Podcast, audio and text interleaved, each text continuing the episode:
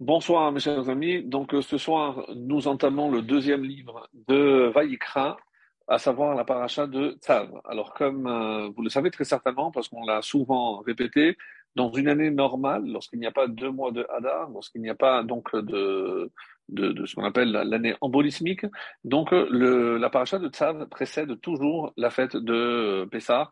Et vous doutez bien, on va essayer de comprendre quel est peut-être l'enseignement qui est contenu dans la paracha de Tzav, qui serait lié ou relié donc avec la fête de Pessah. Et ce, selon euh, toujours ce principe, comme l'énonce le Tour et, d'autres, que le Shlach que chaque fois qu'il y a un événement crucial qui se déroule dans la semaine, notamment une fête, donc il y a toujours une allusion qui est faite le Shabbat qui précède. Qui plus est, ce Shabbat qui précède la fête de Pessah porte un nom particulier, Shabbat Hagadol. Alors, les années précédentes, on avait euh, avancé des explications concernant notamment le texte de euh, la Haftara, où euh, il est question justement du grand jour qui arrive. Et c'est pour ça que c'est une allusion donc au terme qui est utilisé dans la Haftara par rapport au Shabbat Hagadol. On va essayer de comprendre euh, ce soir avec des, de nouveaux éléments, j'espère, si on arrive jusqu'au bout, Bezrat Hashem, vous comprendre pourquoi euh, ce Shabbat est-il si particulier, pourquoi il se prénomme le Gadol, le grand, pourquoi est-ce qu'il y a des, petits Shabbats et des grands Shabbats, et euh, est-ce que c'est uniquement la réponse qui est évidemment plus que connue, puisque c'est celle qu'on apporte généralement concernant ce terme, c'est par rapport au grand miracle qu'il y a eu. En effet, comme vous le savez, ce fameux Shabbat qui était euh, dans le calendrier le 10 Nissan, le 10 du mois de Nissan de l'an 2448, donc les Israël, tous les enfants d'Israël ont saisi un agneau, l'ont attaché pendant quatre jours au, pied de leur lit et pour être sacrifié l'après-midi du 14, donc la veille du 15, et être consommé, grillé le soir euh, de la sortie d'Égypte, le soir, du Seder, le 15 Nissan. Et en souvenir, je rappelle que nous n'avons évidemment pas de temple, nous n'avons plus le, le, korban de Pessah et nous symbolisons cela par une matzah. Et euh, cette matzah, c'est celle qui a été prévue au début du Seder, lorsqu'on a coupé deux morceaux. Un morceau, on l'a gardé pour la fin, la fin du repas, pas la fin du Seder. Et euh, une fois qu'on a terminé le repas, donc on se saisit de ce morceau qui était caché et on va distribuer 30 grammes à chaque convive. Cette étape s'appelle généralement Tsafoun, est connue sur le nom de Tsafoun, et la matzah que nous mangeons s'appelle Afikoman. Donc c'est pour remplacer Zecher le Korban Pessah. Donc c'est en souvenir du Korban Pessah, donc il n'y a pas de Korban Pessah. Et si, comme le posent souvent euh, nos, commentateurs, si le miracle est que les Égyptiens euh, n'ont pas attaqué les, Hébreux en sachant qu'ils s'apprêtaient à égorger, ils n'ont pas, ils n'ont pas caché puisqu'ils ont dit qu'est-ce que vous faites avec cet agneau? Et ils leur ont dit clairement qu'ils s'apprêtaient à l'égorger pour le consommer. Donc la réaction légitime et naturelle eût été que, évidemment, euh, les Égyptiens cherchent à tuer les, Juifs. Et euh, effectivement, sans l'intervention divine, c'est ce qui serait certainement passé. Donc, en souvenir de ce grand miracle où tout le peuple a été euh, sauvé, donc on continue, nous aujourd'hui, à célébrer justement donc ce Shabbat Hagadol en souvenir de ce grand miracle. Mais ça ne répond pas à toutes les questions. Pourquoi? Parce que chez nous, normalement, on retient la date du mois et pas le jour de la semaine. Donc, autrement dit, on aurait dû garder ou préserver pour toutes les générations à venir la date du 10 Nissan et pas le Shabbat. Donc le Shabbat, en l'occurrence, que euh, cette année ne va pas forcément être, il n'est pas forcément le 10 euh, Nissan, euh, il se trouve que cette année, oui, d'ailleurs, puisque je suis en train de calculer qu'effectivement, ce, ce, ce, cette année, oui, puisque Pessah tombe un jeudi, et comme à la, sortie d'Égypte, c'était un jeudi, donc le mercredi soir, on va célébrer le Seder. Et euh, je profite pour rappeler que comme mardi, si Dieu veut, nous serons tous euh, occupés à finir tout ce que nous avons à préparer, et surtout, n'oubliez pas, mardi prochain, c'est la Bédika, la Bédika Hametz, donc la recherche du Hametz qui ne se fait pas en trois minutes. Il faut, il est bien pour que euh, ça soit vraiment efficace, laisser un endroit sans l'avoir euh, nettoyé au préalable et entreprendre un vrai nettoyage. Et, comme le précisent certains de nos maîtres, placer dix petits morceaux et euh, prendre soin, euh, en tout cas pour la personne qui va les cacher, de les noter pour ne pas en oublier et euh, on serait vraiment embarrassé s'il se trouvait qu'un des morceaux était oublié ou perdu. Donc, euh, c'est pas catastrophique encore une fois, mais il vaut mieux prendre des précautions. Et le lendemain, donc mercredi matin prochain, donc on brûlera ce Hametz. Donc c'est pour ça que mardi prochain, normalement, donc on fera pas court, on continuera comme on le fait euh, presque tous les matins avec des petits enseignements sur la Haggadah qui nous serviront pour nous préparer du mieux possible à cette euh, soirée extraordinaire que qu'est la Seder. Donc, par rapport à cette question que posent quasiment tous les commentateurs, comment se fait-il qu'on a retenu le jour et non pas la date, la date du mois, euh, à savoir le 10 Nissan, on aurait dû dire, le 10, il y a eu un miracle au moment de la sortie d'Égypte, donc on va marquer le calendrier, le 10 Nissan, on va dire, c'est le miracle où euh, le peuple juif a été sauvé et n'a pas été attaqué par les Égyptiens, euh, voyant que leur Dieu était méprisé lorsque ces Juifs non seulement ont pris l'agneau, mais ils l'ont attaché au pied du lit, vraiment comme quelque chose que l'on méprise. Donc, ils se sont exposés, ils se sont mis en danger, et euh, c'est ça, c'est le miracle. Alors, justement, donc pour revenir maintenant à la paracha. La paracha donc de Tzav euh, va nous parler, c'est un peu la continuité de la paracha de Vayikra. On va parler essentiellement euh, dans, en tout cas, on, peut distinguer deux, deux grandes parties dans, dans, cette, dans cette paracha. La première partie, donc, qui euh, parle de, euh, apparemment, s'ouvre lorsque Hachem demande à Moshe d'ordonner Tzav, donc d'où le titre de la, de la paracha, à Aaron et à ses fils, de suivre toutes les procédures concernant les, euh, les sacrifices, les corbanotes. Et dans la deuxième partie, on va décrire tous les rites par lesquels, durant une semaine, les prêtres vont être investis de leurs euh, fonctions et euh, l'inauguration également du Mishkan, du tabernacle. Donc voilà, ça c'est la, la, trame un petit peu de, de cette paracha qui est considérée généralement comme le complément de la paracha de, euh, de Vaïkra, où on a commencé, lorsqu'il s'était agi de parler des différents sacrifices, différentes corbanotes, on a commencé par Ola. Et euh, juste pour rappel, pour euh, ce qu'on avait vu la semaine dernière, donc avant de continuer à, à parler de ce qu'on verra cette semaine, on avait dit pourquoi, euh, Ramil Bachaya avait posé la question, pourquoi on a commencé les corbanotes par Ola Ola, alors qu'il est Khalil, donc il est en, brûlé entièrement. C'est pour ça que le nom que l'on donne en français, c'est Holocauste, parce qu'il monte entièrement, tout est brûlé, personne ne, ne profite, le Kohen n'a pas de part, et encore moins donc les propriétaires. Et euh, on avait expliqué que c'est parce que cette, euh, cette offrande venait sur une pensée. Et que comme il n'y avait pas eu d'action, donc au niveau de la pensée, que euh, ce qui précède toujours l'action, comme il n'y a pas eu d'action, donc je ne peux pas consommer, comme ça on avait expliqué, que le seul qui connaissait le fond euh, de la pensée d'un homme, c'est évidemment Akadosh Baruch Et c'est pour ça que Ola, ce, ce, sacrifice, est apporté bindava. Donc volontairement, personne ne peut obliger parce que personne ne connaît la pensée de l'autre. Et Hachet et comme la faute est dans la pensée et que la pensée m'a été donnée par Hachem, donc c'est comme si j'offrais tout à Hachem. On avait expliqué à ce moment-là que comme le corps n'a pas participé, donc le corps ne profite pas et c'est pour ça que tout est, euh, tout est, tout est brûlé. Et euh, évidemment, une pensée n'est pas palpable, donc ne peut pas être saisie par les mains, donc euh, je ne peux pas, je ne peux pas, l'homme ne peut pas en profiter, et même le Kohen. Et c'était offert là Ola, donc au Tzafon, donc au nord, comme le Khatat. Alors pour ne pas, l'explication est donnée dans le Talmud de, Jérusalem, où on pose la question pourquoi les deux, alors que une c'est une vraie faute, l'autre c'est juste une pensée, pourquoi les deux étaient offerts au même endroit?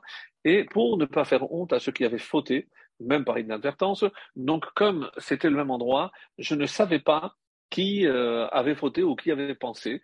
Alors évidemment, je peux rester et attendre, voir si tout est brûlé ou pas, mais on dit que lorsqu'il s'agit d'éviter de faire honte à quelqu'un, on fait le maximum. Je ne peux pas toujours tout faire, mais je fais le maximum. Donc la Torah a exigé le minimum ici, c'est que les deux soient offerts au même endroit pour éviter cette honte à la personne qui a vraiment fauté.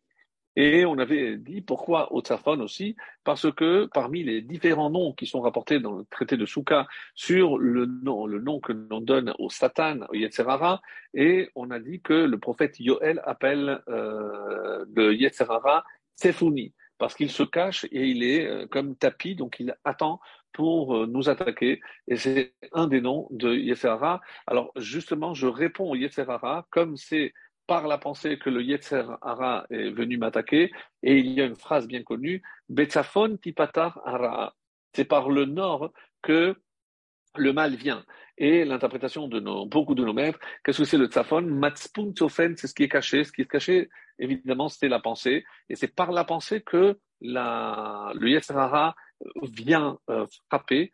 Donc, puisque avant même de passer à l'acte, il y a la pensée qui précède. Et donc, mitzafon tipatahara, le mal commencera par le nord, c'est une allusion à la pensée de l'homme, et non pas le nord, euh, un point cardinal, mais le nord de l'homme, c'est-à-dire son, esprit.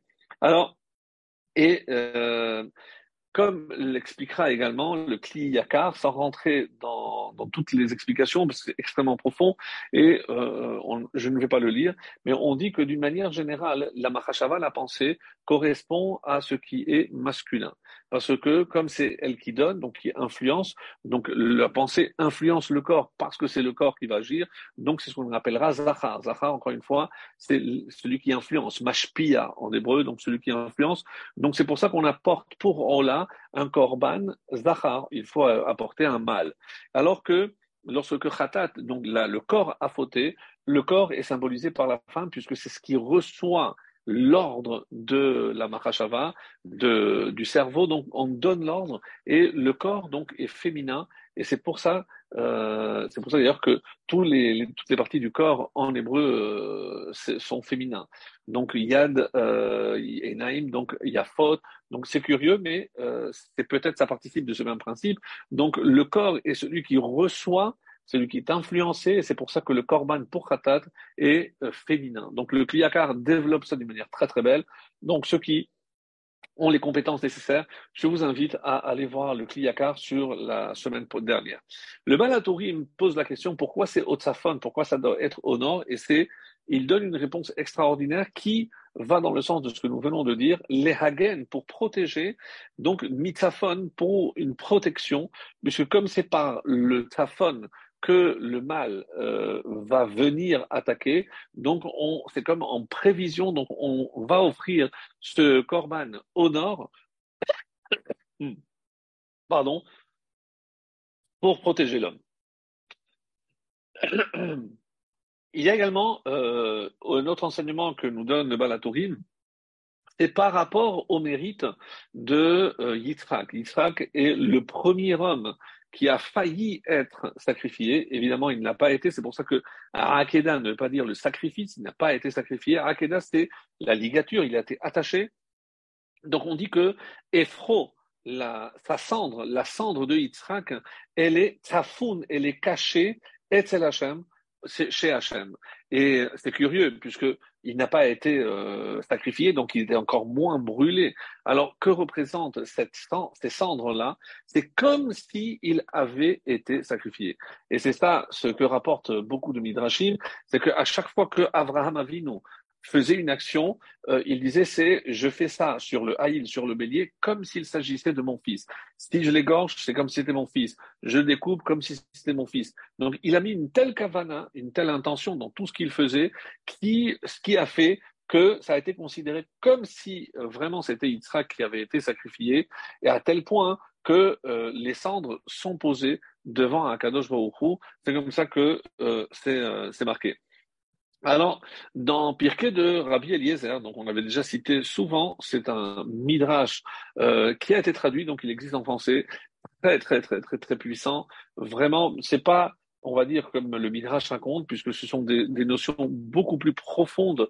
Et notamment ici, il parle euh, dans le troisième chapitre, d'ailleurs, de Pirkei de Rabbi Eliezer, il dit qu'il y a quatre forces dans le monde et euh, les quatre points cardinaux et il explique que, représente chaque point cardinal. Et quand il parle du tzafon, qu'est-ce qu'il y a dans le nord? Donc il y a des euh, il y a des esprits malfaisants, des shedim, donc aussi nuisibles, des, il y a aussi les, les, les éclairs, et on dit aussi malaché chabala, donc c'est des anges euh, nuisibles, c'est des anges qui vont faire, qui veulent faire du mal.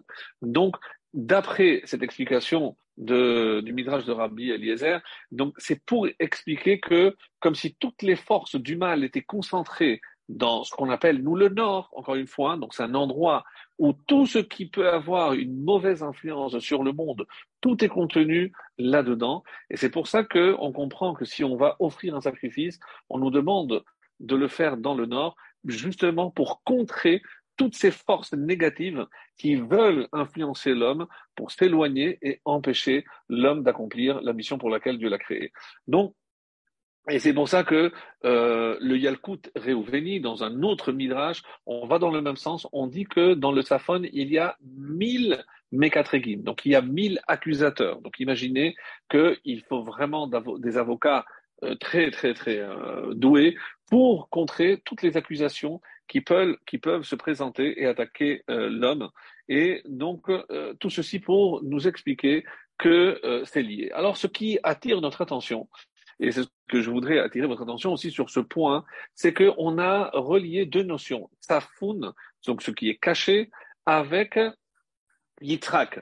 Pourquoi? Parce que, comme le Balatourim l'a dit, que les, cendres de Yitrak sont Safoun, sont cachées devant Akadosh Baruch Alors, dans la paracha de Bechukota, il y a une phrase qui est d'ailleurs lue dans la tfila du matin, euh, avant, avant Hodou, où il est dit Vezacharti et bediti Yaakov, et je me souviendrai de l'alliance de Yaakov, Ve'afet bediti Yitzhak, et aussi de l'alliance de Yitzhak, Ve'afet bediti Abraham Ezkor.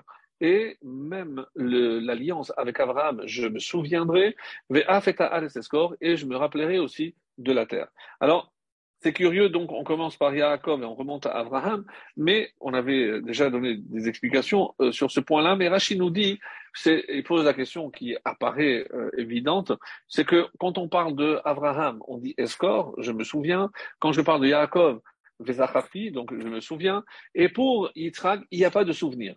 Donc Rashi essaie d'expliquer pour quelle raison, lorsqu'il s'agit de Yitzhak, le verset ne mentionne pas le verbe zocher. Donc pourquoi? Comme si euh, Hacham n'avait pas besoin de se souvenir de Yitzhak. Et la réponse qu'il donne, et c'est pour ça qu'elle est vraiment époustouflante, parce qu'elle va dans le sens de ce que nous venons de dire, à savoir que Hacham n'a pas besoin d'un souvenir de Yitzhak. Pourquoi? Parce que ses cendres sont posées devant lui, c'est comme ça qu'il dit, qui faire Yitzhak, parce que Ephro chez Yitzhak, les cendres de Yitzhak, Tafoun Lifne Hachem, sont, sont posés devant Akadosh Baruch Autrement dit, Hachem se souvient constamment de la Hakedah de Yitzhak. Il faudra maintenant définir qu'est-ce que pourrait être le lien entre la Hakedah de Yitzhak et ce qui est caché, et surtout que Tsafoun, nous on sait que euh, c'est une des dernières étapes, comme on l'a dit au début, dans les 15 différentes étapes du Seder, alors c'est le moment où on va manger en consommer le Korban Pessah. Donc on a ici un élément qui n'arrive pas à s'imbriquer avec le reste. Hein.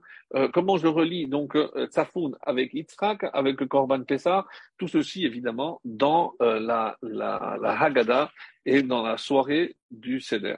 On n'a pas encore abordé le Shabbat Agadol, mais ne vous inquiétez pas, c'est prévu au programme. Et il y a aussi une autre question que je pose d'ores et déjà et sur laquelle je reviendrai parce que je trouve que euh, c'est important, surtout que si euh, ce fameux soir de Seder, nos enfants nous posent cette question, à savoir, papa, comment se fait-il que Abraham, euh, comment se fait-il que Moshe, que Moshe nous a menti au pharaon? Pourquoi tu me dis ça, mon chéri? Je sais pas parce qu'ils ont dit qu'ils allaient partir trois jours et en fait, ils n'avaient pas l'intention de revenir. Alors, celui qui pose la question d'une manière très crue, c'est celui, évidemment, il fallait que ce soit un, espagnol, comme j'allais dire, un, bien de chez nous. Et il dit,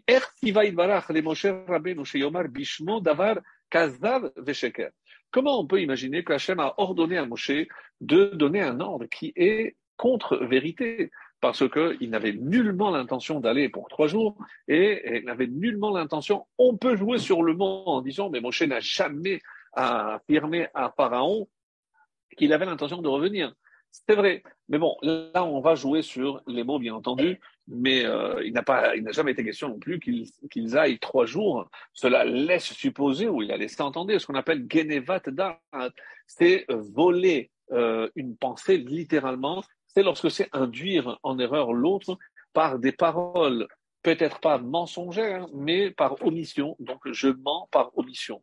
Je n'ai jamais prétendu euh, ne pas revenir, c'est vrai, mais je n'ai pas dit le contraire non plus.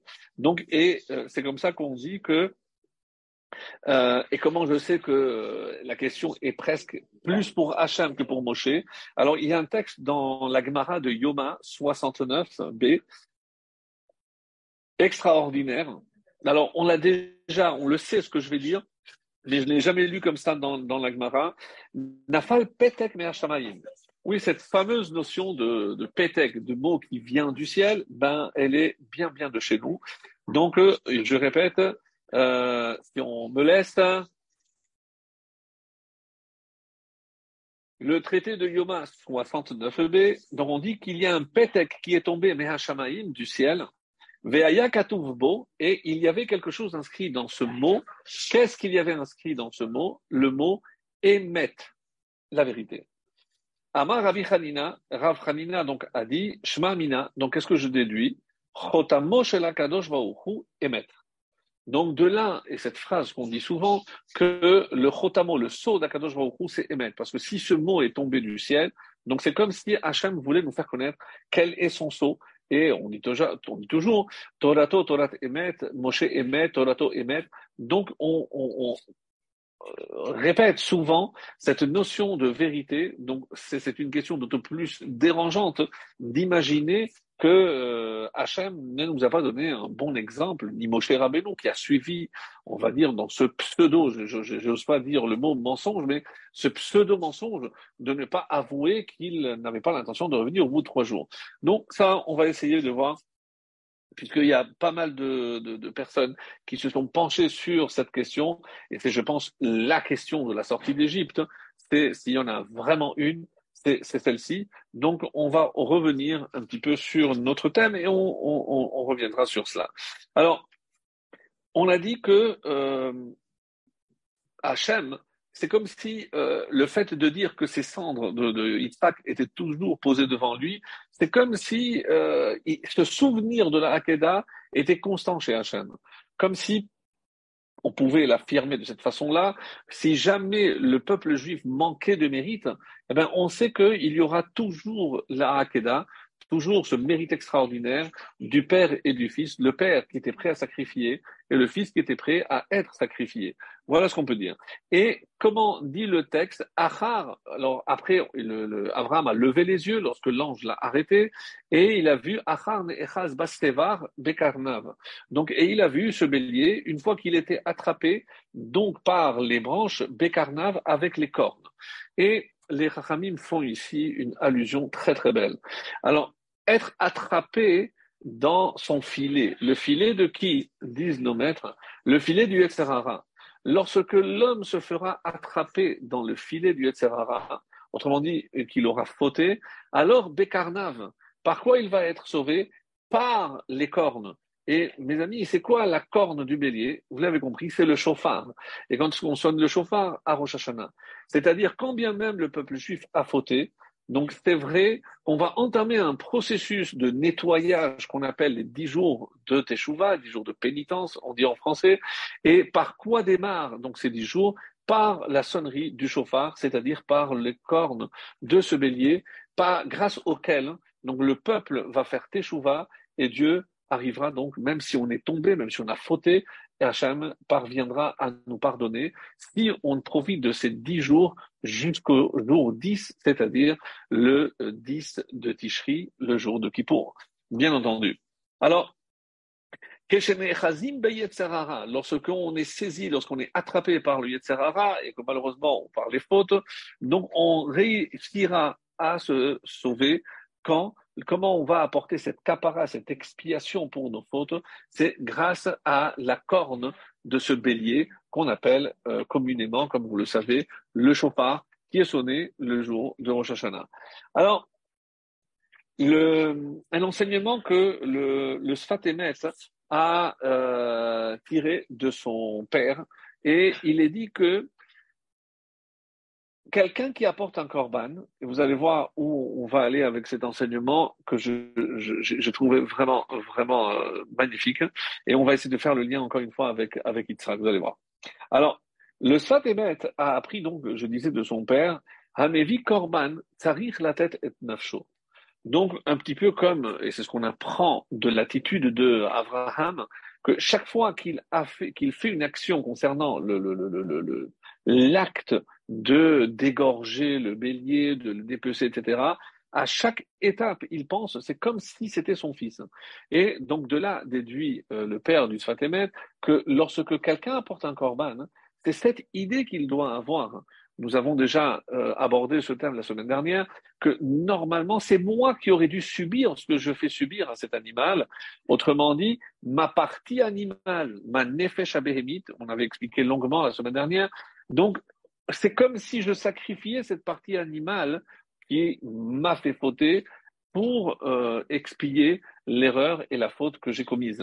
Alors, et c'est pour ça que euh, ce chesed d'Hachem, d'où il vient, comment Hachem est prêt à euh, accepter que l'on substitue notre corps euh, avec un animal. Mais la première fois que ça apparaît dans l'histoire, c'est lorsque Abraham a remplacé son fils par le bélier. C'est de là, mes amis, d'après le père du Fatémet, et l'idée est révolutionnaire, c'est de là que j'apprends que je n'ai pas besoin de mourir pour me faire pardonner ou de me sacrifier. Il suffirait à ce moment-là que j'offre un animal comme Abraham a offert un animal à la place de son fils et que ça a été accepté. Donc le fait que Dieu ait accepté ce geste venant d'Abraham, et on dit que par le mérite d'Abraham et par le mérite de ce qui s'est passé sur le Sinaï euh, ce, ce jour-là, le jour de la Hakeda, eh ben, c'est un mérite pour le peuple, ou lorsqu'il aura ce besoin de se faire expier, de se faire pardonner sa faute, eh ben, au lieu de se sacrifier lui-même, il pourra apporter un animal. Donc toute cette notion, on l'avait pas rappelé la semaine dernière, mais toute cette notion de remplacer l'homme par l'animal vient de la Hakeda d'Yitzhak. C'est-à-dire que par le mérite d'Abraham, on a eu droit aux corbanotes et que les corbanotes finalement viennent comme un exemple de ce que Abraham a fait avec, avec son fils. Donc, je commence un peu à mieux comprendre, c'est que si Adam vient à la place de Behema, c'est grâce donc justement à la Hakeda. Et Abraham Avinu a fait à ce bélier comme tout ce qu'il aurait dû faire à euh, son fils Yitzhak. Donc, on commence un peu mieux à comprendre le lien qu'il peut y avoir entre Yachatz, maintenant on va essayer de voir, Yachatz et Tzafoun. Pourquoi? Parce que quand est-ce que j'ai gardé le Korban Pessar, ce morceau que aujourd'hui est représenté par la Ficomane, donc depuis quand je l'ai prévu? Depuis Yachatz depuis le moment où j'ai coupé au début, tout début, avant même de commencer la Haggadah, j'ai déjà prévu en coupant cette matzah au milieu. Et comme j'ai dit pourquoi c'est très lié à Yitzhak, eh ben je l'avais expliqué parce que les trois matzot, et c'est ce qu'on va essayer de voir maintenant, tous les, les, les, différents avis. D'abord, si déjà on parle peut-être un, un, petit rappel, combien de matzot je dois mettre sur le plateau? Donc, encore une fois, vous allez me dire, euh, c'est connu. Non, c'est pas aussi évident. Par exemple, Ramban Maïmonide dit qu'il faut prendre deux. Le Gaon de Vilna aussi et d'autres, le Orzaroua, il y a plusieurs décisionnaires qui disent que non, il faudrait prendre deux, comme normalement. Ben oui, mais, qu'est-ce qui se passe si je coupe une? Ben, il restera une et demie, il n'y aura pas deux entières. Oui, mais d'où je sais qu'il faudrait qu'il y ait deux entières? Ah, vous allez me dire, mais de Shabbat, l'Echem Mishneh. Pourquoi? Parce que le vendredi, il y avait une double part qui tombait.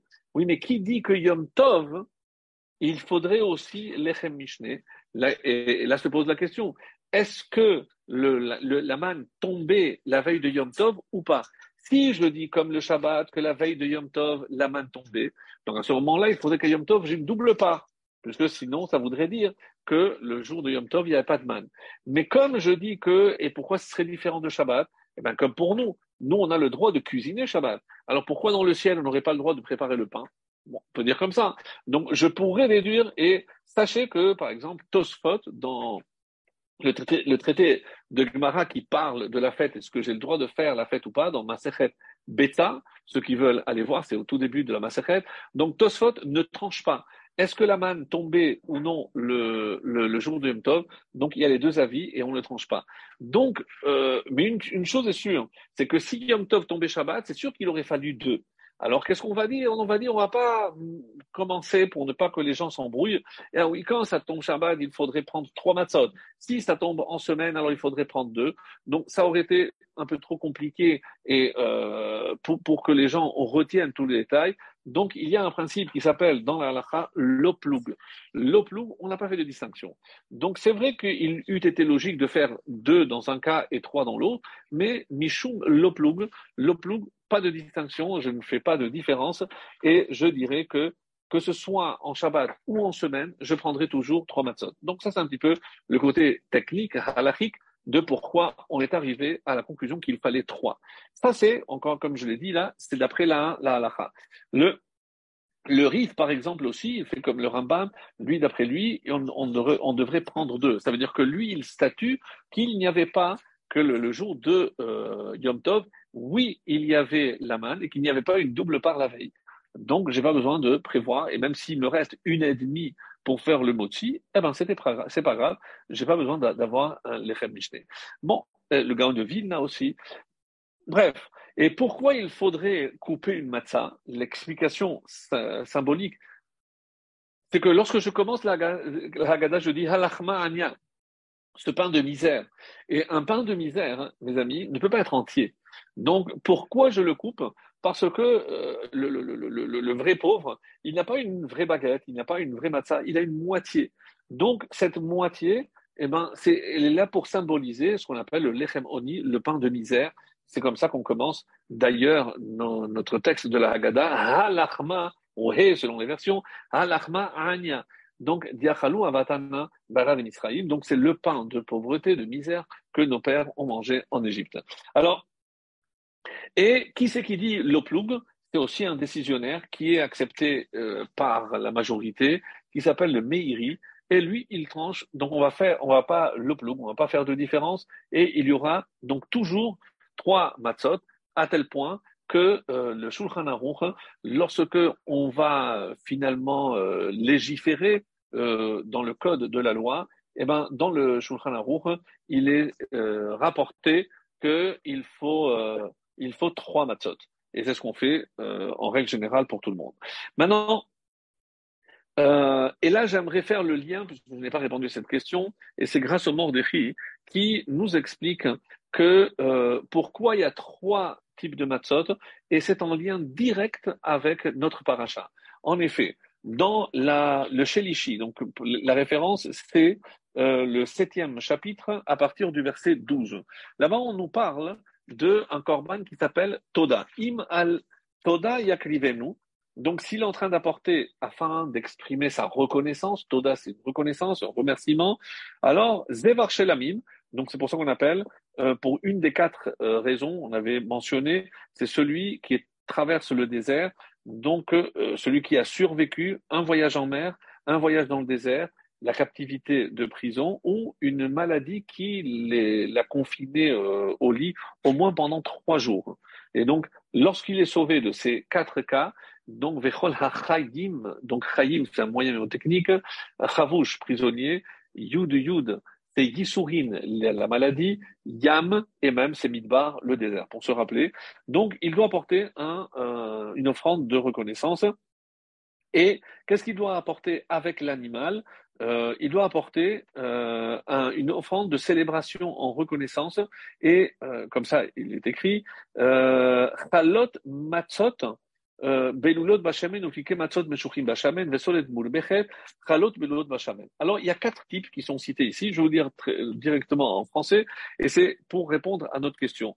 Donc Quand on parle ici dans cette paracha, donc la paracha de Tzav, de ce Korban Toda, on va essayer de relier aussi avec euh, avec et vous voyez où je vais en venir, puisque on parle d'un prisonnier, le désert, la traversée de la mer et la guérison. Donc je, je commence à entrevoir où je vais retrouver ces quatre catégories au même moment que la sortie d'Égypte, et on dit que donc il y avait des pains non levés qui étaient pétris à l'huile, il y a des galettes non levées non plus, mais qui étaient arrosées d'huile, des pains non levés ébouillantés, et il fallait 10 de chaque, donc ça fait 30. Et donc il y a trois types. Et il y a, de, ça c'est donc de la matzah, puisque c'est toujours non levé, et il y a des pains levés aussi au nombre de 10, donc il y avait au total 40. Donc ça peut paraître une, une quantité euh, importante, et effectivement, donc on dit qu'il y avait dix pains non levés, euh, chacun qui était fait d'un trentième d'EPHA, pétri avec un, quatre-vingtième de log d'huile, dix galettes non levées euh, aussi arrosées d'huile, comme on l'a dit, dix pains non levés de farine pétrie avec aussi de l'huile et ébouillantés, et enfin, il apportera aussi dix pains levés, et donc ça c'est là euh, le chametz. Alors, qu'est-ce que euh, répond ici le Mordéchi Donc ça, c'est une allusion à Pessah. Pourquoi? Parce que pourquoi à Pessah, on prend trois matzot en souvenir de ces trois types de pains non levés qu'on a portés au moment du Korban Toda? Et qu'est-ce que c'est le Korban Toda? Euh, on avait dit en signe de reconnaissance. Donc on était prisonnier, on est sorti, on a traversé la mer Rouge, la traversée de la mer, et on est rentré, on a traversé le désert. Donc on a déjà les trois pains levés, pardon, les trois pains non levés. Donc et pourquoi trois matzot en souvenir de ce qui était offert en signe de reconnaissance lorsque on a vécu, on a traversé euh, on s'est sauvé de ces trois situations. Alors vous aurez pu me dire, oui, et euh, maintenant vous comprenez la question du, petit, pourquoi toutes les soirs on fait korban, on, mange chametz ou matzah? Donc on mange le chametz avec et la matzah. Pas comme certaines euh, Haggadot où on écrit chametz au matzah, ou l'un ou l'autre. Non, parce que le petit sait que si on parle de la sortie d'Égypte, alors c'est en remerciement d'Hachem. Et si c'est un korban toda, il faudrait chametz et matzah. Donc, et pourquoi il n'y a pas de chametz? Alors je peux dire parce que la Torah m'a interdit et qu'il n'y a pas de chametz le soir du Seder, bien que ça soit un korban euh, toda, mais il n'y a pas de chametz. Et l'autre explication aussi, qui est encore plus belle, est, euh, est donnée par le détail suivant, c'est que si je dis que c'est la sortie de prison, c'est la traversée de la mer et la traversée du désert. Donc, il manque un, c'est la guérison.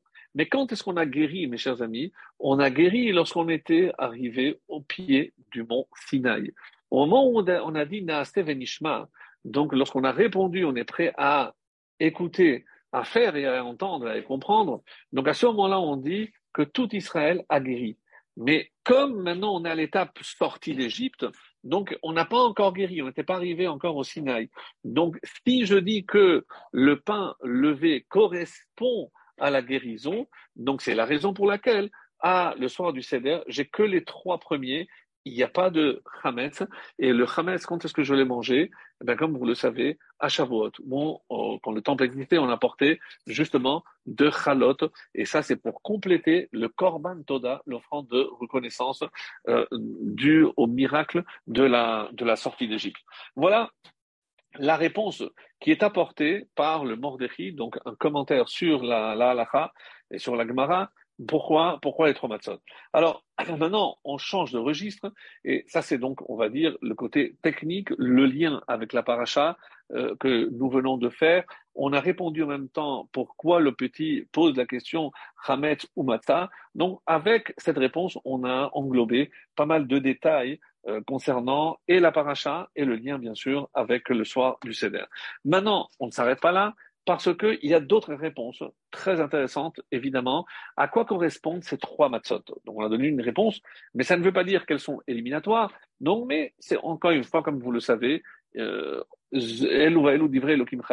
je peux parfaitement imaginer que toutes les réponses euh, convergent vers la vérité, que la vérité est fractionnée et qu'elle est composée de tous les éléments que je vais vous proposer ce soir, puisque euh, évidemment tout est vrai. Alors le date Azekenim Baleatosrot donc nous propose une autre explication que vous euh, avez peut-être ou pas entendu. À quoi correspondent ces trois matzot?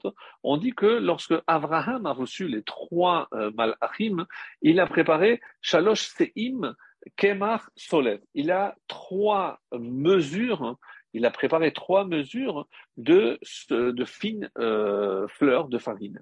Et donc, en souvenir de ces trois quantités qu'il a préparées, on peut imaginer que c'était pour les trois euh, anges différents. Donc, on place trois matzot. Et qu'est-ce que cela veut dire? Parce que pourquoi les matzot Quel rapport avec Abraham? Eh bien, tout simplement, et euh, je, je, le faisais, je crois, ce matin ou hier, je ne me rappelle pas, j'ai cette réponse. Qu'est-ce que ça veut dire? Au début de la Gada, je dis celui qui a faim, il vient, il mange. Évidemment que je ne vais pas euh, attendre le soir du Seder que traverse ma porte. Il n'a pas attendu le soir, lorsque tout le monde est assis et installé, pour savoir si quelqu'un a besoin vraiment d'être invité. Non, évidemment. Alors, et la réponse euh, très très très belle, on dit on s'inspire de Abraham. Abraham faisait sentir ses invités comme s'ils habitaient chez eux. Et quand nous aussi, nous allons avoir des invités à table, hein, et on dit cette expression que celui qui veut euh, ou qui a besoin, qui vienne et qui mange. Mais euh, pourquoi il ne s'adresse pas à nous? Parce que c'est une façon de leur faire comprendre. Fait, non, vous, vous êtes mes invités, mais vous êtes ma famille. Vous, je ne vous invite pas, vous êtes déjà là, vous n'avez pas besoin.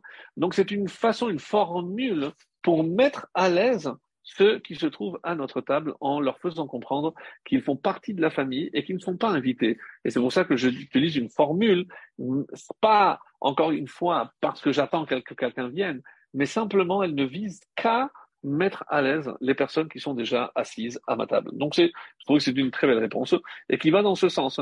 Le data zekenim mibalatosfot apporte une deuxième réponse. Pourquoi trois matzot Abraham, Yitzhak et Yaakov? Donc retenez cet ordre. Pourquoi? Parce que si je coupe celle du milieu, ça veut dire que c'est celle de Yitzhak. Donc euh, j'ai ici un lien encore une fois avec Yitzhak. Le Peri Aetz Chaim euh, de Rabbi Vital, il dit que c'est Kohen Levi Israël. Donc évidemment, l'explication va beaucoup plus loin. Et si je regarde de près les initiales de ces trois mots, Kohen, Levi, Israël, c'est Kaf, Lamed Yud Keli. Qu'est-ce que c'est un Keli? C'est un réceptacle. Donc ce plateau et surtout ces trois matzot sont un réceptacle. Qu'est-ce qu'ils vont recevoir? C'est l'énergie libératrice qui descend le soir du Seder et qui sont là, donc les matzot sont là pour capter cette énergie et comment moi, un être humain, je peux justement me saisir de cette énergie? C'est en mangeant la matzah. Vous comprenez pourquoi c'est tellement important que quand je mange la matzah, en fait, je suis en train d'acquérir cette énergie libératrice. On va pas revenir sur ce qu'on a dit la semaine dernière, mais c'est ce qui me permettra de libérer Maneshama de toutes les contraintes. Et c'est comme ça que j'octroie la vraie liberté à celle qui est emprisonnée dans mon corps, c'est-à-dire la Neshama, en lui permettant de se connecter avec la source de l'infini et euh, comme on l'avait expliqué longuement la semaine dernière. Le Shah Kavanot, donc le Harizal, nous dit, et c'est une explication aussi qu'on avait déjà donnée, à quoi correspondent ces trois matzot? Parce que si je considère qu'il y a trois matzot, ensuite il y a six éléments sur le plateau, donc l'os, l'os, l'œuf, dans cet ordre. Ensuite, il y a le maror, donc la laitue. En plus, après, il y a le, le et il y a le carpas, et il y a encore le chazeret, c'est ce que je vais utiliser pour le sandwich. Donc, six. À quoi ça correspond? À chesed, gevura, tiferet, netzach, hod et yesod. Les six euh, de connexion.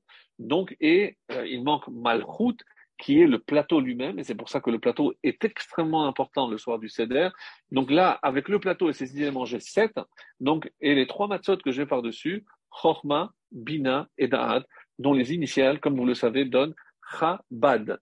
Chabad, pour ceux qui ne le savaient pas encore, c'est Chorma, Bina, Da'at, l'un la sagesse, l'intelligence et la connaissance. Donc c'est une très mauvaise traduction, il faudrait évidemment s'arrêter sur chaque terme, mais une chose est certaine, c'est que d'après le Harizal, ce qui se passe sur ce plateau est d'une extrême importance, c'est quelque chose de très très élevé, que je descends évidemment au niveau de la matière, des aliments, je constate que tous sont des aliments sauf le plateau, pourquoi? Parce que tout simplement, le plateau reçoit toute cette énergie de tout ce qui est, euh, en haut. Et retenez que, au même titre que les matzot généralement sont rondes, et pour la bonne raison que, comme vous le savez, euh, tout ce qui est rond exprime l'infini, et eh ben le plateau, il est souhaitable aussi qu'il soit rond puisque c'est malchut, c'est le réceptacle. Donc tout ceci, à partir de ce que j'ai dit, Cohen, Lévi, Israël, donc Cohen, Lévi, Israël, qui donne le Kelly, donc comprendre qu'ici, il y a quelque chose de, très très important. Quand est-ce que je brise la matzah, même si j'avais des morceaux déjà brisés dans le paquet, il faut que je prenne une entière parce qu'il faut que moi j'agisse, il faut que moi je, saisisse cette matzah du milieu pour euh, la casser. Et même si c'est vrai, euh, que pour euh, un pauvre, il, n'a pas accès à ce qui est entier. C'est pour ça que je dirais que c'est l'echem c'est le pain des pauvres. Il n'a pas un, il a juste un morceau, il n'a pas un pain entier. Et donc, avant même de commencer la récitation de la Haggadah, donc j'ai déjà pris comme précaution de couper pour bien signaler halachma ce pain de pauvreté. Je signale et je signale essentiellement celui du milieu qui euh, c'est vrai, vous, vous êtes en train de faire la réflexion, mais vous avez vu le, prix pour un pain de misère, comme c'est cher, mais c'est pas au niveau, évidemment, puisque c'est par rapport à la mitzvah que, que, je dois faire avec la meilleure matzah qui soit, et c'est pour ça que j'appelle ça cette matzah shemura, elle est gardée depuis la récolte, donc il n'y a aucun, aucun doute qu'il n'y a pas eu de goutte qui a pu euh, entrer en contact, donc c'est vraiment, euh, il faut absolument faire avec la matzah Shemura. Et euh, comme nous, le garantissent nos maîtres aussi, que celui qui euh, garde les matzot, eh ben, il est garanti que toute l'année, il fera attention aux, mitzvot. Alors, sachez par exemple que euh, le, le le Kafachaim nous dit qu'au moment où je brise, il faut que je pense à Dalet et Vav. Alors, c'est vrai qu'il ne donne pas d'explication et que vous aurez beau essayer de casser, vous n'obtiendrez jamais ces deux lettres, Dalet et Vav. Mais euh, quand vous regardez bien ce que le Kafachaim dit, il faut avoir l'intention. L'intention, c'est-à-dire au niveau de la pensée, pas dans les faits, puisqu'il suffit qu'il y ait un morceau plus grand que l'autre. Certains ont voulu dire, puisque euh, Dalet c'est 4 et Vav c'est 6, c'est pour qu'il y ait un pourcentage de 40% et 60%. Donc 40% la petite que je garde, 60%. Mais il y a quelque chose de beaucoup plus profond et euh, c'est rapporté comme ça dans le Talmud euh, qu'il vaut mieux être à deux que tout seul. Pas mal accompagné. Il, faut, il vaut mieux être à deux et on dit l'expression être à deux, euh, Tov les métav tandu, mi les métav armelu. Donc, il vaut mieux être à deux, tan dou, et dou, curieusement, c'est deux, mi les métaves que de rester armelou tout seul. Donc, dou, c'est dalet vav, hein. c'est être à deux. Comme si quelque part, mes chers amis, cette matin que j'ai brisée, c'est comme si j'avais brisé quelque chose. Hein. C'est l'alliance avec Hachem puisqu'on parle ici de mariage, c'est un traité de Kiddushin. Et donc, quand je dis que j'ai cassé, c'est comme ça que c'est rapporté, quand je casse, c'est parce que j'ai brisé une alliance. Donc, la première matzah serait l'alliance au Sinaï. Après, quand j'ai brisé, de là, évidemment, il y a eu la brisure des tables. C'est lorsque on a brisé cette alliance avec Hachem. Et ce qu'on attend, bien sûr, c'est la troisième il faut une troisième entière parce que, en espérant que cette euh, alliance soit renouvelée et définitive. Et c'est pour ça que euh, c'est symbolisé par la, troisième matzah. Et c'est pour ça que Dalet et à quoi je dois penser à ce que j'ai brisé cette alliance. Et c'est pour ça que quand moi je le fais, c'est parce que je suis coupable. Et si le temple a été brisé à deux reprises et que j'ai brisé, c'est-à-dire que je n'ai pas eu le mérite. Et on va expliquer maintenant euh, d'où vient, qu'est-ce que cette fête de Pessah symbolise. Donc, même si le cours d'aujourd'hui est peut-être un peu plus long que d'habitude, je vais essayer de, respecter les temps. Mais comme on n'a pas le cours la semaine prochaine, donc c'est pas grave si on dépasse un petit peu aujourd'hui. Euh, parce que euh, je pense que tout ce que j'ai prévu de vous dire est, euh, est, important, est intéressant, tout est important et tout est intéressant, mais comme préparatif, on va dire, pour cette fête qui arrive à grands pas, la fête de Pessah. Alors, Certains disent, et ça ce que vous avez certainement entendu, vous avez déjà raconté à plusieurs reprises à vos enfants, c'est euh, en souvenir de l'ouverture de la mer Rouge. Donc c'est pour ça qu'on ouvre pour euh, symboliser le passage. Mais par le mérite, pardon, de qui? De Abraham encore une fois. Pourquoi? Parce qu'on dit que Vaïvaka Atseola, on dit que euh, Abraham a coupé, a fendu le, le bois, et euh, ce geste qu'il a eu de fendre le bois c'est comme fendre la mer et par le mérite de ce qu'il a fait, encore une fois le mérite de Yitzhak, eh ben, euh, la mer aussi s'est ouverte. Mais vous, certainement pas en train de penser à ce que euh, il est dit concernant le, psaume Hayam Ra'a Vayanos. La mer, elle a vu, elle est partie, à Yarden Tisov Et le Yarden, il est parti en arrière. Alors, c'est intéressant parce que vous savez que le Gaon de Vilna, dans, dans son génie, et il a pensé à faire quelque chose de, de, de, très original. Il a dit, c'est aller en arrière, hein, le Yarden. Alors je prends le mot Ha-Yarden et je vais en arrière. Je prends la lettre qui vient avant. Avant le He, c'est le Dalet, avant le Yud, c'est le Tav, avant le Resh, c'est le Kouf, et avant le Dalet, le Gimel, et avant le Nun, c'est le même. Donc je prends ces différentes lettres et j'obtiens euh, les lettres Dalet, Tav, Tête, Kouf, Gimel. Et même, euh, oui. Et maintenant, je prends la valeur numérique de toutes ces lettres et ça donne 4, 9, 100, 3 et 40. Si je fais la somme, je tombe sur 156. Et qu'est-ce que c'est 156 C'est la valeur numérique de Yosef. Yosef, Qu'est-ce, que, qu'est-ce qui est derrière? Pourquoi le Yarden? Bon, c'était symbolique, mais Tishov les pourquoi il a reculé? Regarde ce qu'il y a juste avant les mots Hayarden, et je tombe sur la valeur numérique de Yosef, et on sait que par le mérite de Yosef, la mer s'est ouverte. Donc ça c'est euh, comme ça qu'on on, a l'habitude de dire, c'est que Yosef, lui, il a fui la faute, et donc la mer, elle, elle a fui devant celui qui a fui la faute.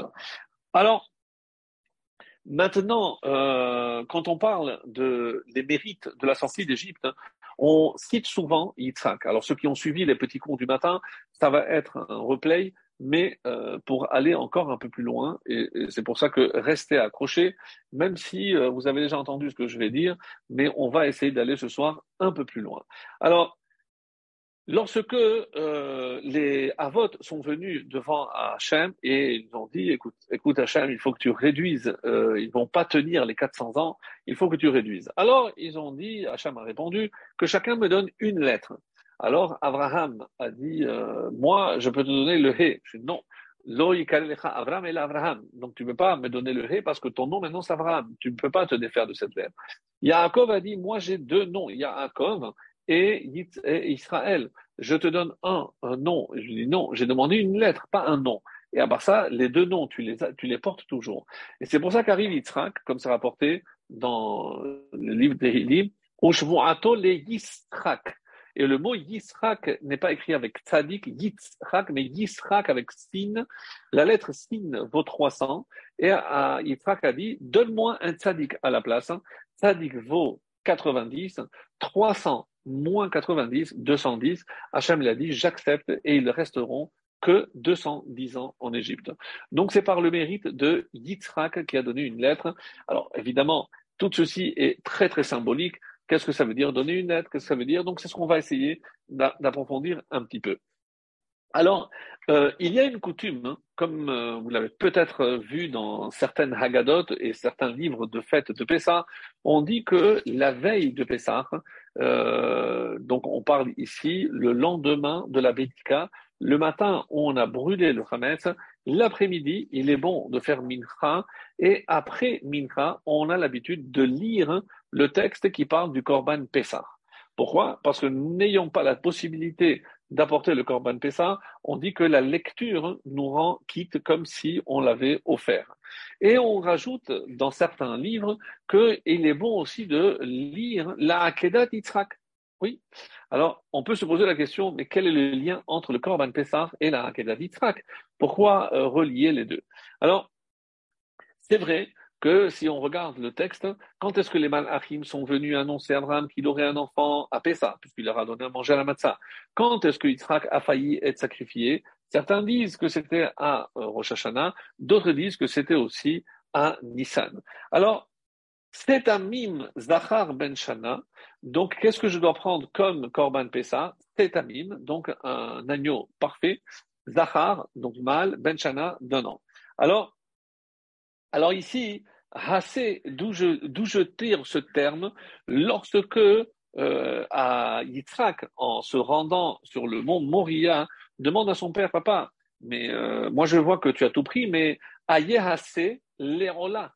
Donc où est l'agneau pour le, sacrifice? Et qu'est-ce qu'il a répondu Hachem Elohase l'Erola béni. Hachem nous montrera quel est l'agneau pour le sacrifice. Deux points, béni, c'est mon fils. Donc, dans la réponse, il y a déjà une allusion au fait que, et qu'est-ce qui a marqué juste après? Les deux ont marché ensemble. Yitzhak avait parfaitement compris que c'était lui l'agneau. Alors, autrement dit, c'est que Zachino, le Korban Pessah, par qui on a eu le mérite d'avoir le Korban Pessah, on dit ce grâce à Yitzhak. Et donc, si je dis que euh, le Korban Pessah est relié à Yitzhak, je comprends à partir de quel mérite le Korban, justement, le, le, la Hakeda. Et c'est pour ça que d'après ces, ces qui nous disent qu'il est bon de lire hein, la, veille de Pessah et le, le, texte du Korban Pessah et le texte de la Hakeda. Maintenant, il y a, et là on va passer à un niveau un peu supérieur, avec un livre que je, je cite souvent qui s'appelle le Mégalé euh, à Mukot du Rav Shapira. Et euh, rappelez-vous, donc, donc ce livre et à Berana, dans la paracha de Vaetranan, euh, il y a 500, euh, 500 252 façons d'expliquer euh, le mot Vaetranan, Vaebera, et euh, en 193. Donc, euh, il parle ici de quelque chose d'extrêmement, extrêmement bizarre. Moshe Aman Mana il y a un ange là-haut qui s'appelle Aman Mana et Moshe a voulu évidemment le, dominer. Et qui est ce Aman Mana? Gadol Shel Mitzrayim. C'est l'ange tutélaire, on va dire, de l'Égypte. Et comment il se présente? Aya Beyado Ayamin. Dans sa main droite, qu'est-ce qu'il tient? Seir Izim. Un Seir Izim. Bon, un, un, un bouc. Et Ubeyad Semol, Aïl. Et dans la main gauche, il apporte un bélier. Et on rajoute quel est ces irizim C'est en souvenir de la vente de Yosef. Et la main gauche, c'est le Aïl Shel Yitzhak, c'est le bélier de Yitzhak. Ve'ayam Mekatreg. Et il venait accuser al Mechirat Yosef, ve'al Akedat Yitzhak il vient pour accuser. Alors, écoutez bien, parce que c'est formidable. Vraiment, pour moi, c'est un fidouche extraordinaire. Et donc, tout ce texte est basé sur le, Zohar. On sait que le Mégalé Amoukot, celui qui révèle Amoukot ce qui est profondément enfoui.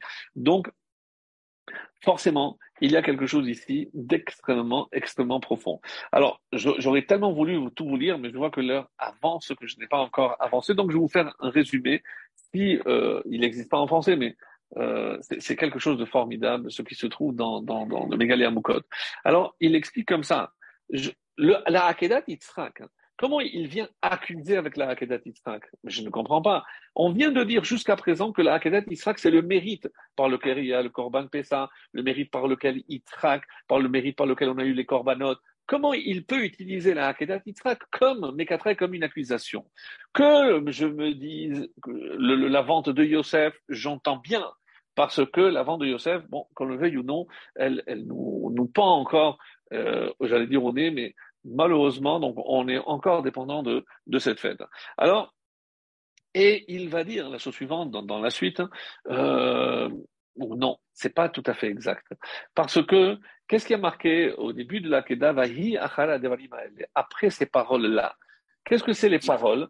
On dit que le Satan a dit à Hachem, tiens, ça c'est ton ami Abraham, regarde, il a fait une fête pour son fils.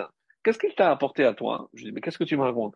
Même si je lui demandais de me donner son fils, il me le donnerait. Ah bon? Alors fais voir, j'aimerais bien le voir.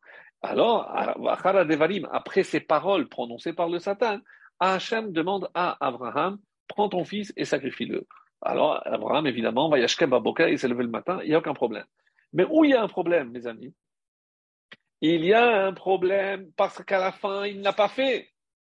Donc, si tout l'argument du Satan, c'est que est-ce qu'il sera capable de le faire? Alors, il Hachem lui a dit, tu verras qu'il sera capable. Oui, mais tu ne l'as pas laissé faire. Donc finalement, la Hakeda se transforme en accusation, d'après ce que dit ici le Magalé à Moukot. Et quand est-ce qu'on va réparer cette faute? Si on peut parler de faute ici, mes chers amis, mais suivez parce que c'est formidable. Et on dit quand est-ce que l'autre faute, je commence par, l'autre parce qu'elle est plus facile, et, en quoi la vente de Yosef est une accusation? Parce que comment Hachem, c'est le Satan qui dit, ah, ce, ce, ce, ce ce star, Aman il dit mais comment Hachem, tu, tu, est-ce que tu as écrit dans la Torah quelque chose qui est vain? Shalom. Tout ce qui est marqué dans la Torah, c'est vrai. Ah bon? Et qu'est-ce qui est marqué? Ish, agonev ishum charo venimtsa beyado, motumat. Donc celui qui vend son frère, et si on le retrouve, qu'est-ce qu'il faut le faire? Il faut le tuer. Tu as tué les tribus? Non, tu as raison. Alors, et mais c'est maintenant je comprends la discussion Rabbi Ishmael lorsqu'il monte là-haut dans le ciel et il dit je veux savoir qu'est-ce qui se passe? Est-ce que la décision de tuer les dix les dix martyrs, est-ce que ça vient d'en haut ou ça vient d'en bas? Et euh, l'ange lui a répondu non, ça vient d'en haut parce que le Satan a accusé, et il faudra attendre le moment de la destruction du temple pour qu'il y ait les dix Arugé Malchut, les dix martyrs, qui viendront enfin mourir pour que s'accomplisse ce qui a marqué dans la Torah que celui qui vole son frère et qui le vend, il est passible de la peine de mort. Donc pour que la Torah soit accomplie, on a, ah, on a attendu toutes ces générations Parce qu'il fallait qu'il y ait dix de la taille des, des Shevatim, des tribus. Donc, on ne va pas tuer n'importe lesquels des dix. Il fallait dix grands, dix énormes. Donc, quand je dis que le Aman Mana, il vient, donc il vient avec une accusation. Bon, pour la vente de Yosef, on a la réponse. Il faudra attendre, mais il y a la réponse. Mais, mais pour euh, la Akedat Yitzhak, je ne comprends pas. Il y a je, je, Hachem. Donc, Moshe, il est devant cette accusation. Il ne sait pas quoi faire. Alors, qu'est-ce que Hachem va faire, amis? Extraordinaire. Il a dit quoi? Tu crois que parce que Yitzhak n'est pas mort, qu'il était incapable de donner sa vie? Tu sais quoi, Aman Mana, toi, je vais te montrer que c'est pas Yitzhak qui était prêt à mourir pour moi, mais tous ses descendants. Ah, j'aimerais bien voir ça. Et qu'est-ce qu'il leur a ordonné de faire? Vous comprenez pourquoi maintenant, avant de sortir d'Égypte, qu'est-ce que Dieu leur demande? Et voilà encore Shabbat Agadol, qu'est-ce qu'il leur demande de faire? Prendre un agneau, mais on va se faire tuer par les Égyptiens. Oui, c'est ce que je veux. C'est ce que vous, en prenant que je fasse un miracle ou pas, ça ne vous regarde pas. Mais je veux montrer à ce sar, à ce Satan, pour, pour le faire taire et pour qu'il ne vienne plus vous accuser. Qu'est-ce que je veux? Je veux que vous, vous lui montriez que vous êtes prêt à mourir. C'est pas parce que finalement n'est pas mort. Pardon, mais vous, vous êtes prêt à mourir. Et si vous, vous êtes prêt à mourir, c'est comme si Yitzhak, donc par le Korban Pessah, qu'est-ce qu'on a fait? On a fait la capara de la Akedat Yitzhak, qui aurait dû, oui, être égorgé, et le Satan viendra au moment de la sortie du jeu où tu vas. Regarde, je t'accuse de ne pas avoir accompli. Tu as dit, mais il n'a pas fait. Oui, mais pas que Yitzhak, tous ses descendants. Et même la Brit Mila, mais vous avez vu des personnes âgées, Comment Et en sachant que maintenant, ce qu'ils veulent manger, ils vont faire la Brit Mila, mais ils vont être affaiblis, ils se mettent en danger de mort, pas de la Mila, mais parce que les ennemis viendront, évidemment qu'ils sont affaiblis. Regardez ce qui s'est passé avec Shechem. Donc ils vont être affaiblis. Ils vont profiter de la situation pour tuer tous les Juifs. c'est pas grave. Si on doit mourir, on va mourir al douche Hachem. De là, mes amis, je déduis que Korban Pessa vient pour expier, pour faire taire l'accusation concernant la Hakeda où Yitzhak n'a pas été finalement sacrifié, mais tous ses descendants étaient prêts à être sacrifiés pour accomplir et quoi Se séparer non seulement de la Avodazara en prenant l'agneau, mais même s'il fallait se faire tuer par les Égyptiens, on est prêt à mourir pour toi, Hachem. Et donc ça, avec cet argument-là, le Sar Aman le Satan, n'avait plus rien à dire. Et c'est ça la grandeur. Maintenant, vous comprenez que c'est complètement lié le Korban Pessah avec, avec avec Yitzhak. Donc, quand je coupe la matzah, c'est celle de Yitzhak. Quand je vais la manger, le korban Pessah, la commun, c'est évidemment relié avec, avec Yitzhak. Et là, on a relié tout ce qui, euh, tout ce qui est dit ici d'une manière où j'espère que vraiment je vous ai pu, j'ai pu vous transmettre. Donc, le, le, le, Aman Mana, le Satan ici, il vient, je veux du sang. Tu veux du sang, tu vas avoir du sang. Eh ben, ils vont, il le sang de l'agneau va couler, le sang des Juifs va couler, mais pour une mitzvah, pour la mila. Mais toi, tu aurais voulu que les Juifs meurent. Mais eux, ils sont prêts à mourir, mais moi, je, Hachem, moi, je les défendre. Et ça, c'est, mes amis, le Nes du Shabbat Hagadol.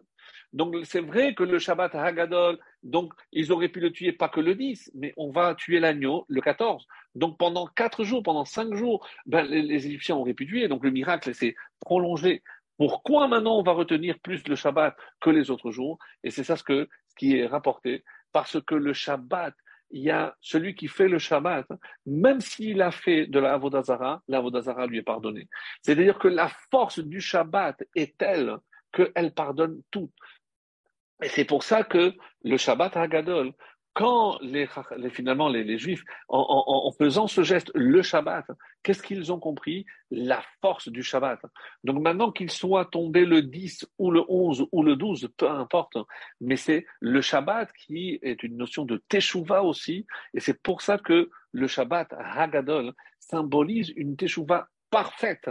Et c'est ça ce que on veut dire par là. Et c'est ça, en cela que le Shabbat est tellement grand, parce que c'est ce Shabbat, en prenant cet agneau, on s'est coupé littéralement de la Avodazara et Hachem, ils ont fait une teshuva. Non seulement ils se sont séparés de la Avodazara, mais ils étaient prêts à mourir al Kiddush Hachem.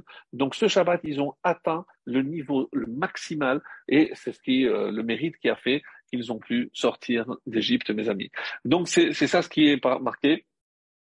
Et donc maintenant, on comprend que le Korban Pessah est une takana pour la Hakeda, comme le Mégaléa code l'a porté ici, comme une accusation. Et maintenant, j'ai compris. Et euh, donc, on va aller un petit peu au-delà. Et je vois maintenant que même les quatre coupes correspondent à ce que j'ai dit aussi, à savoir les quatre qui doivent remercier. Zecher Misraim, la première coupe, c'est par rapport à la mer, c'est comme ça que c'est rapporté au nom du, du comme on va le voir. Le deuxième, c'est vrai Midbar, ceux qui ont traversé le désert. La troisième coupe, c'est la guérison, c'est ce que je mange, euh, c'est la guérison. Et Ravouch, c'est un prisonnier qui va sortir, c'est la quatrième coupe, c'est celle de la délivrance, qui est le prisonnier qui sortira finalement, évidemment, vous l'avez compris, c'est la Neshama. Quand je libère la Neshama, autrement dit que je deviens éternel, c'est la délivrance finale, c'est la quatrième coupe. Et maintenant, si vous me permettez, donc euh, une explication très très belle, parce qu'on dit que, et même si encore une fois ça fait partie de notions extrêmement profondes, mais euh, à notre niveau, on va essayer de comprendre, en sachant que il y a au niveau des lettres et des permutations des lettres concernant le nom de Dieu des forces incroyables.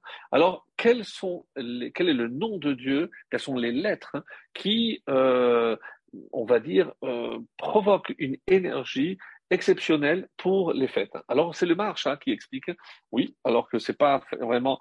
Et il dit, on va prendre par exemple le mois de Tishri. Tishri, et je commence par les lettres. Quelles sont ces lettres-là? Qui donne toute la force au, mois de Tishri, Ehvi, Aleph, He, Vav et Yud. Alors il dit comme ça, c'est quoi ces quatre lettres? Aleph, le premier. Le premier du mois, c'est Rosh Hashanah, c'est le 1. La dernière lettre, c'est le 10. Le 10, c'est évidemment Kippour. En plus, après Kippour, cinq jours après, donc la, deuxième lettre, He, c'est Sukkot. Et le dernier, sixième jour de Sukkot, Vav, c'est quoi? Oshana Rabba. Et si je prends Aleph, He, Vav, Yud, ça fait 22. Et c'est quoi? Qu'est-ce qu'il y a le 22 22, c'est Simchat Torah ou Shemini Atzeret. Donc, dans ce mot Evi, il y a toutes les fêtes du mois de Tishri. Alors, il marchait, il dit, je peux faire la même chose avec le mois de Nissan. Écoutez bien. Donc, Aleph, le premier du Nissan, c'est quoi? C'est Rosh Chodesh Nissan, Chodesh Azelachem. Donc, c'est le premier commandement. La dernière lettre, donc, c'est le Yud, le 10. Le 10 Nissan, mes amis, c'était quoi? Shabbat Hagadol. Shabbat Hagadol, où il est marqué Olam Shekulotov, Shabbat Hanitri. C'est le Shabbat éternel.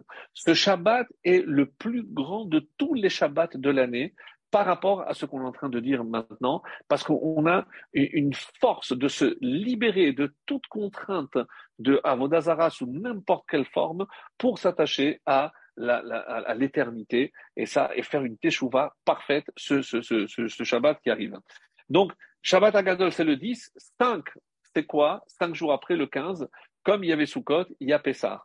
Et qu'est-ce qu'il y a le dernier jour de Pessah? Shevi Ishel Pessah, donc c'est le septième jour de Pessah. Le Shlach Hagadol dira la même chose. Betishri nivra olam. Le mois de Tishri, le monde a été créé. Ou Benissan, nitgalla hachidush. A été révélé le chidush, le renouvellement.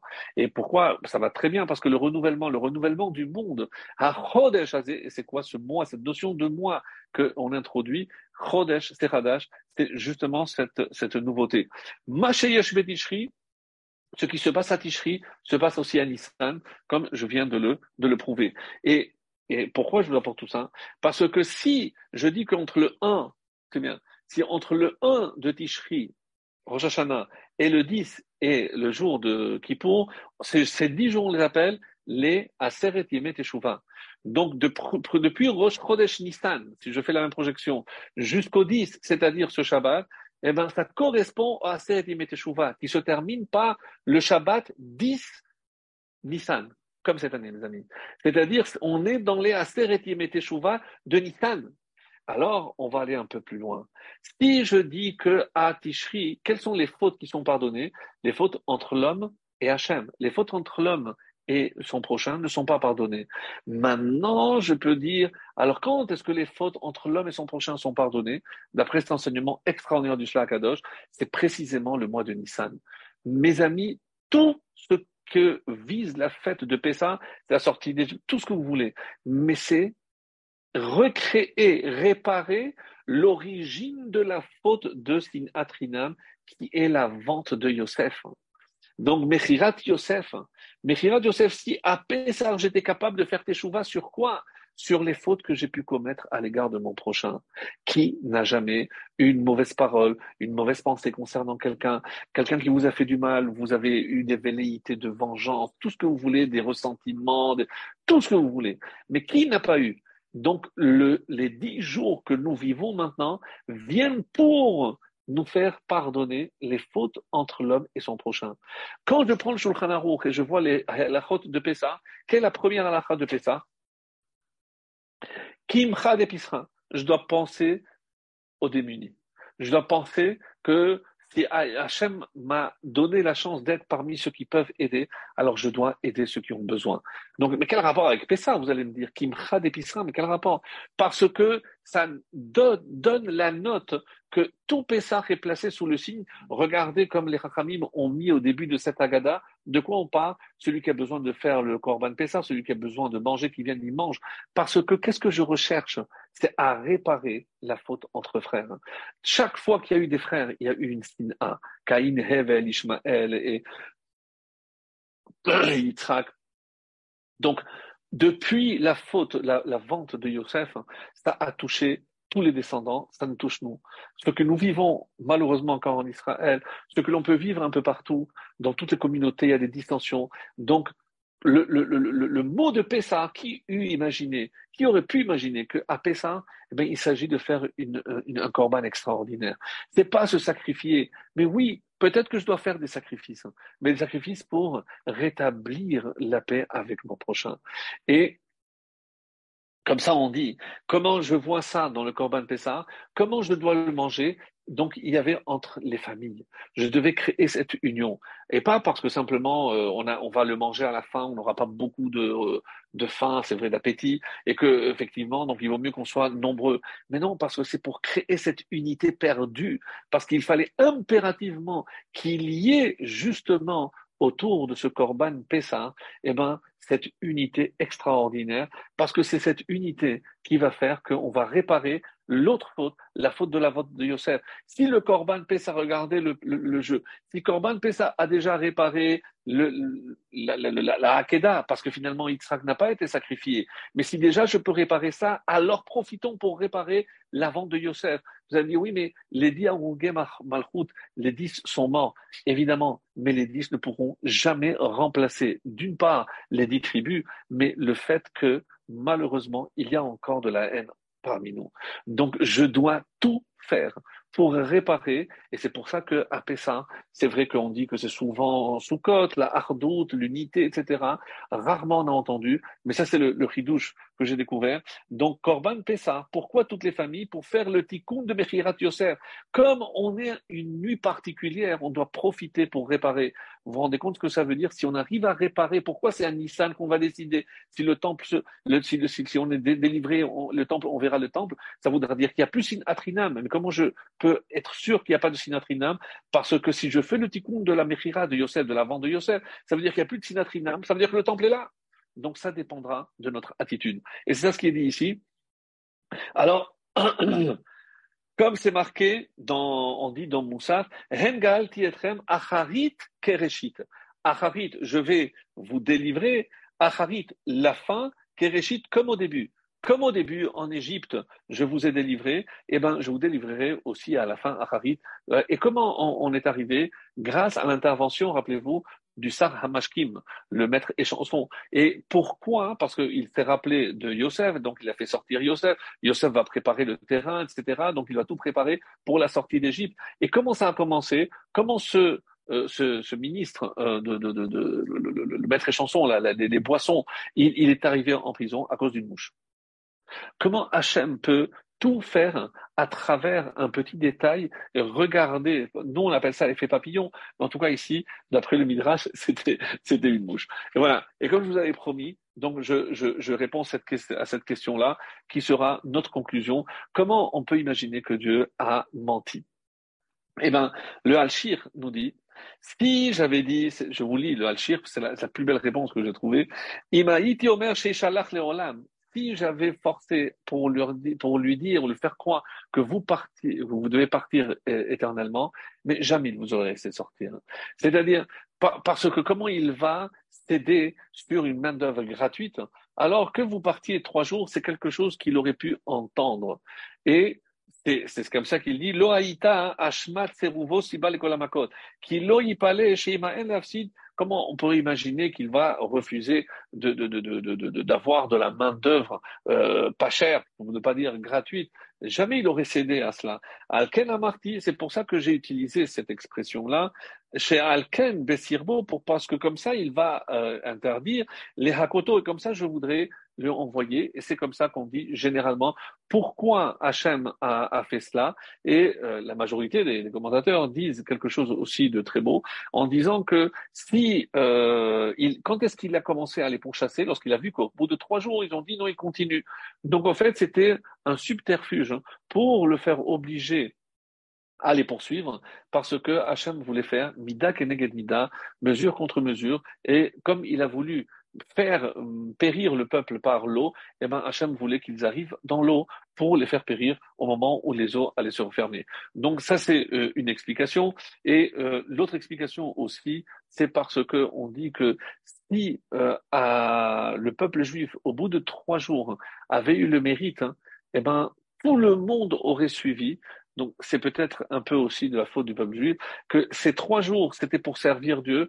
S'ils étaient s'ils étaient arrivés à, se hisser au, point où Hachem avait souhaité, eh ben, ça aurait déteint sur toute l'humanité. Et on dit que peut-être qu'à ce moment-là, toute l'humanité aurait fait, euh, aurait fait Et donc, Et c'est pour ça qu'en parlant de mensonge, donc on dit aussi un petit peu, c'est euh, quand on cache le, le, le, la ficomane, donc c'est un petit peu comme si on, on, on incitait nos enfants à mentir, puisqu'on nous cache où tu l'as mis, là je ne sais pas, mais qu'est-ce, que, qu'est-ce qui se cache derrière? Alors quelqu'un a voulu dire quelque chose de très original, on dit que les enfants, ils cherchent ce que les parents cachent. Alors, qu'est-ce que ça veut dire? C'est que ce qui est visible, évidemment, les enfants euh, savent voir, mais pour savoir ce que son père ou sa mère, qui est vraiment important, c'est voir peut-être s'il cache des choses. Et c'est ça, mes amis, peut-être un enseignement dans l'éducation. Donc, quand on, ne cache rien, ou même euh, si, si on devait cacher, c'est uniquement pour montrer aux enfants ce qui est tellement important pour nous. Parce que, encore une fois, quand on le cache, mais c'est parce qu'on veut qu'ils le découvrent, mais parce que justement en faisant cet effort, et est-ce que ce n'est peut-être pas ça le but de l'éducation, faire comprendre à nos enfants qu'il n'y a rien sans rien, que s'ils veulent une récompense, il faut qu'ils fournissent un effort. Et c'est c'est vrai pour nos enfants, c'est vrai pour nous qui sommes les enfants d'Hachem.